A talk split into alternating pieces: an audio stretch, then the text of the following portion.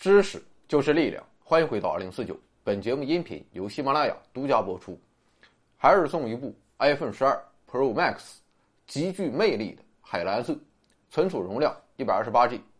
过去两天赚了，今天两块四毛九，感谢老板支持，祝您好运。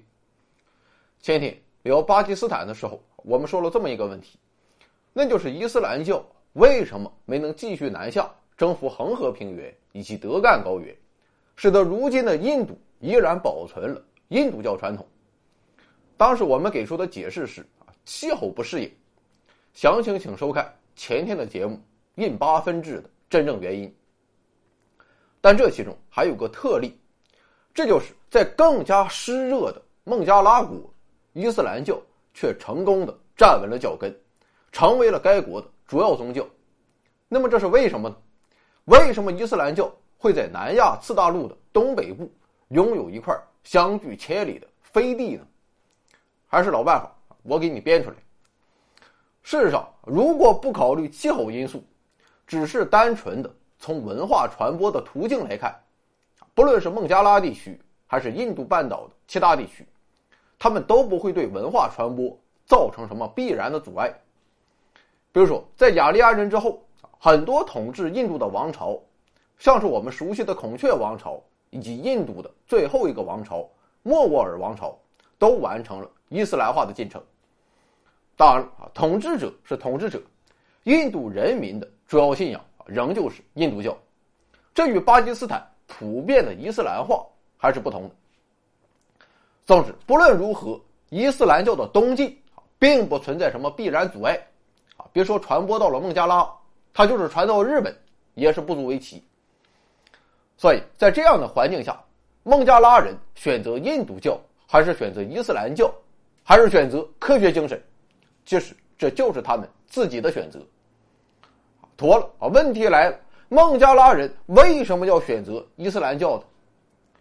回顾历史，我们可以发现，孟加拉的伊斯兰化进程开始于十二世纪，而在此之前。孟加拉人选择的也不是印度半岛盛行的印度教，而是佛教。这与南亚的另一个地方斯里兰卡很是相似。为什么他们不选择印度教？原因就在于，对于这些边缘地区来说，选择一个不同于核心区的宗教，有利于保证自己的独立性。特别是对于孟加拉地区来说，它面临的形势要更加严峻。毕竟斯里兰卡啊是一个岛国。印度要想去搞它，还得费点劲，但孟加拉可就不一样了，它的绝大部分领地都是平原地区，无法获得必要的战略纵深。可以说，在印度的包围之下，它的独立性甚至比不过山南地区的尼泊尔。那么，孟加拉为什么要保持自己的独立性呢？这个原因就很简单了，这就是经济原因。由于孟加拉坐拥着全世界最大的冲积三角洲。也就是恒河三角洲，那是种什么长什么，所以历史上的孟加拉地区极为富庶。在这里补充一个知识点：恒河三角洲虽然名为恒河三角洲，但是对这一三角洲的形成做出贡献，其实有两条大河，一条是恒河，另一条便是布拉马普特拉河。这个布拉马普特拉河在我国境内的上游部分。就是雅鲁藏布江。事实上，布拉马普特拉河为恒河三角洲所做的贡献要远远大于恒河，毕竟前者干流的水量是后者的三倍之多。除了农业发达之外，得益于便捷的海上交通，孟加拉还与印度东海岸、斯里兰卡以及中南半岛进行着频繁的海上贸易，所以孟加拉的商业经济也很发达。毫无疑问，这种经济上的优势不仅导致孟加拉人出现了独立倾向，同时也对周边地区形成了强大的吸引力。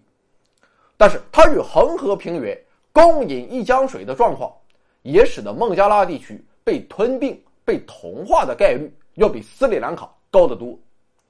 那么，既然如此，佛教的劲儿啊，恐怕就不够大。那么，更能凝聚人心、抵御外敌的伊斯兰教。便成为了孟加拉人的不二之选。终于，在英国人撤出南亚之后，孟加拉实现了独立，但这种独立其实是一种伪独立，因为出于相同的宗教信仰，它被英国殖民者划成了巴基斯坦的一个省。孟加拉与巴基斯坦本土一个在东，一个在西，中间是三哥。不过显而易见的是，对于印度来说，被同一个国家从两面夹击是很不爽的。于是，在一九七一年，印度通过发动第三次印巴战争，支持孟加拉从巴基斯坦独立了出去。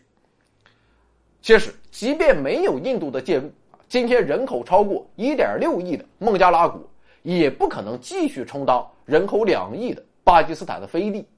虽然二者宗教相同，但分裂印度半岛东西两侧的局面，也使得巴孟形成了不同的民族认同感。在这种情况下，分裂，它是不可避免的。不过，虽然获得了独立，但是对于孟加拉人来说，革命还远未成功，因为印度还是对恒河三角洲耿耿于怀，心怀不轨。因为印度不仅在西北方向受到巴基斯坦地缘挑战，在东北方向，它也存在着很大的压力。因为正是孟加拉国从印度分离出去，才加剧了。布拉马普特拉河河谷地区的不稳定，这个地区其实也相当于印度的一块飞地，只不过中间连接着一条狭窄的走廊。在历史上，布拉马普特拉河河谷地带一直都处于半独立的状态，原因不仅在于山脉的天然阻隔，还在于其上的原住民其实是与中南半岛同种的黄种人为主。今天孟加拉国再在中间一横。印度能不能保住这块地方，还真是不好说。除了自身的领土完整之外，印度还有一层担心，这就是如果某个与印度敌对的国家和孟加拉国关系很好，并在孟加拉国建立了军事基地，印度独霸印度洋的美梦啊，可能就要彻底的泡汤了。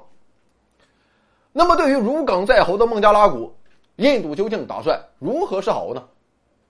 其实，目前来看。三哥还没有什么太好的办法，毕竟西方列强啊也是不希望看到印度独霸印度洋的，所以印度只能用点下三滥的手段。你孟加拉国它不就是个农业国吗？农业国不就依赖水吗？那妥了，我在恒河上游筑起大坝，我看你还怎么种地。